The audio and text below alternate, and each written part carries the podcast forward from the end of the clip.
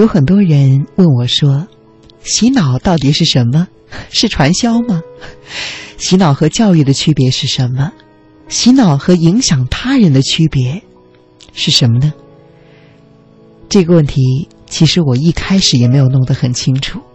不过今天，我已经有一个清楚的答案了。洗脑，就是通过降低你自己的思考判断能力。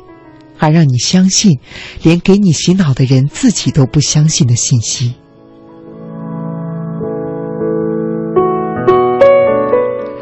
所以，在这个定义下，洗脑和教育主要有两种区别。那第一个区别是，你要想一想，它是提升了你的思考能力，还是让你变成傻瓜呢？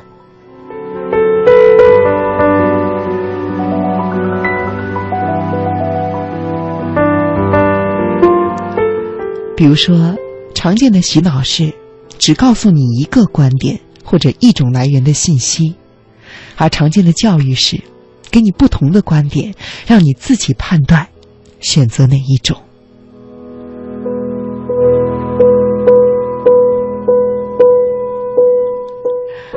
而第二个区别，其实就是从洗脑者来看了，他是不是相信他要说服你相信的内容呢？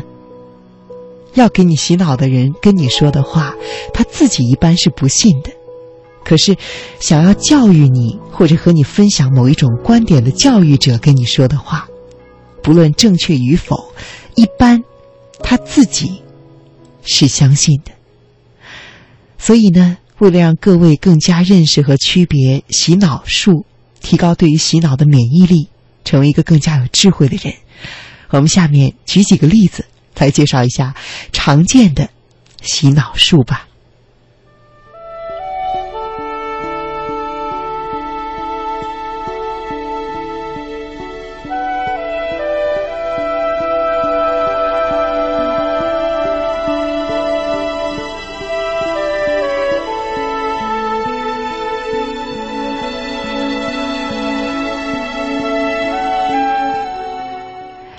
比如说。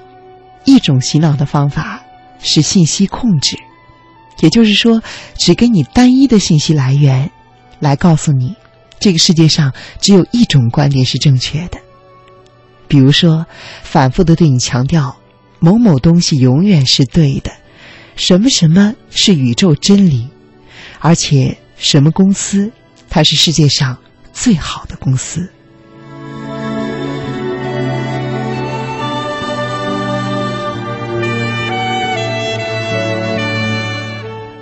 为什么这样容易洗脑呢？是因为人们在潜意识里相信的是所见即世界。如果你见过的所有的马都是黑色的，可能有一天你就不会再去想，也不会怀疑这个世界上是不是还有白色的马。我们来举一个最通俗的例子：如果有一个人对你愤愤不平地说，社会都是这样的，男人都是这样的。其实，只不过是他所接触到的社会和男人是这样子的。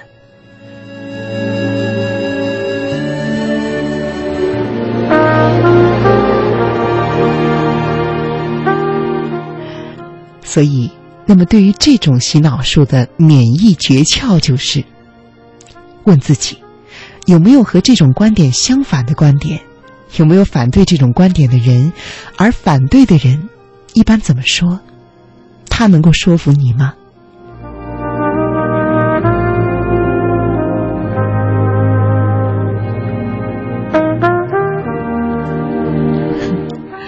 第二种洗脑术呢，可以说是运用了一些心理学的技巧，而且很有可能你就会被他给蒙过去。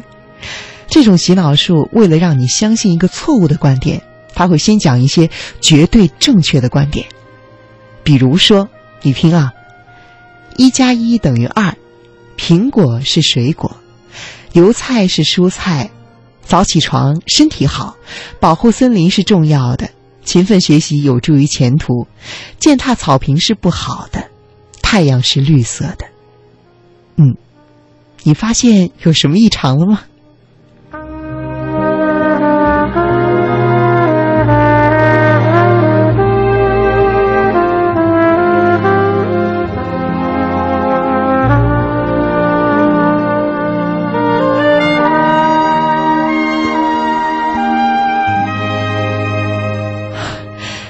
我很高兴的看到微信上一位叫做喇叭叶的朋友，他说：“太阳是绿色的，太阳怎么会是绿色的呢？” 你的反应真快，没错，最后这句话是假的，你听出来了吗？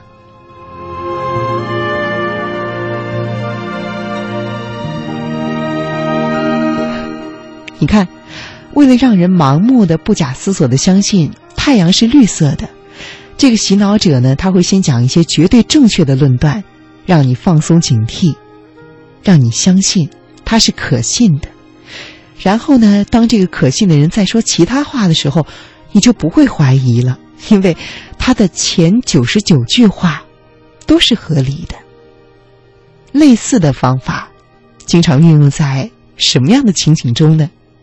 就是各种骗老年人的保健讲座中，演讲者会先讲一些绝对正确的健康常识，比如说糖尿病的真正原因是什么什么，还有冠心病的真正原因是什么什么，让老人们觉得他讲的在理，是一个可信的人。而重点是他接下来要讲的某某药物很管用。这句话自然而然的也变成可信的信息了。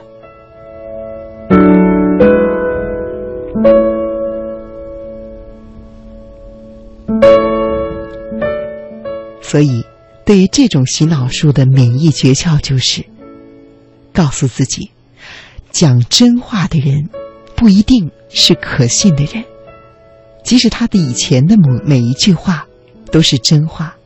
你依旧要对后面的每一句话保持警惕。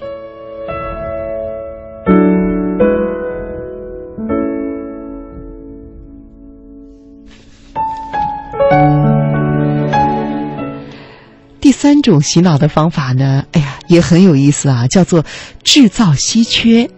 制造，也就是说，这个稀缺实际上是不存在的，是被人为的制造出来，让你去参与竞争的。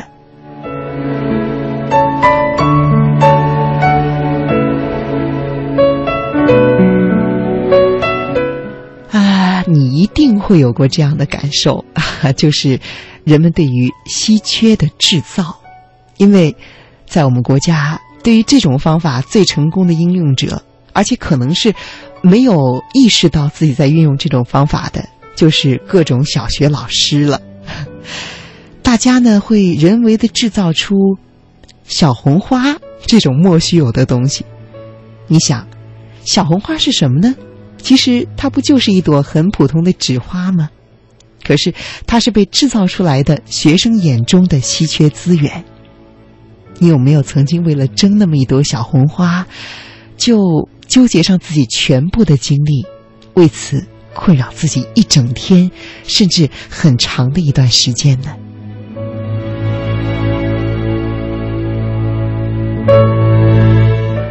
通过小红花，老师们掌握了这种制造出来的稀缺，而且通过小红花的评价标准，让学生们乖乖的服从。这种常见的行为啊，是树立标杆儿，让大家呢去竞争，去激烈的竞争。使用主观的评价标准来评价这种竞争的结果，也是这种洗脑术的一种常见的方法。比如说，是不是听话？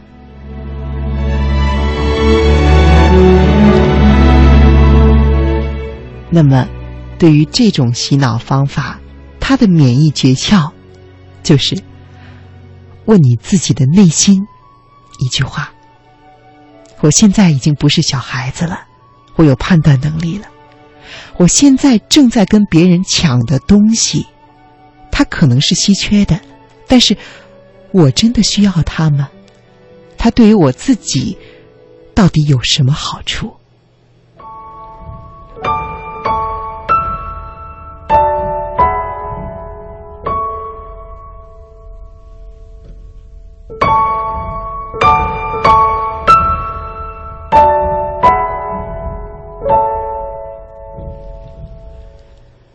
最后一种洗脑方法是我特别渴望和电波前的朋友们分享的。这种洗脑方法，它的关键就是让你忘记你是谁。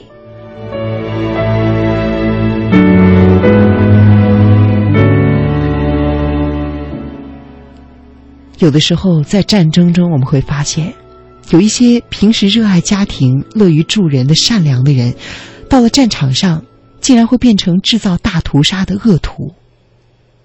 我们会发现，他们的行为好像不可理解，而有的时候，一个普普通通的人，竟然可以去制造自杀式的袭击，这是为什么呢？因为那个时候，他们不再是自己，而是集体中的。一个被编了号的角色。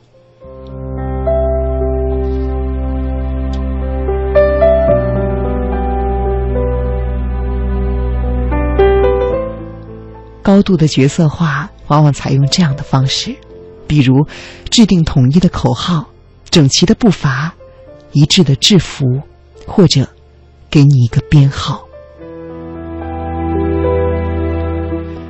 当你一旦的被强制的进入了某一个角色，你就不自然的会表现出这个角色被期许的行为，而不是你自己了。你的个性消失了，你被角色化了。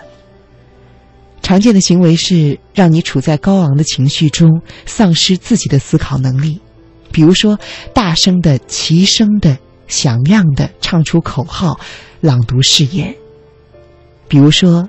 统一的制服、一致的发型，甚至在内部用代号来取代人名。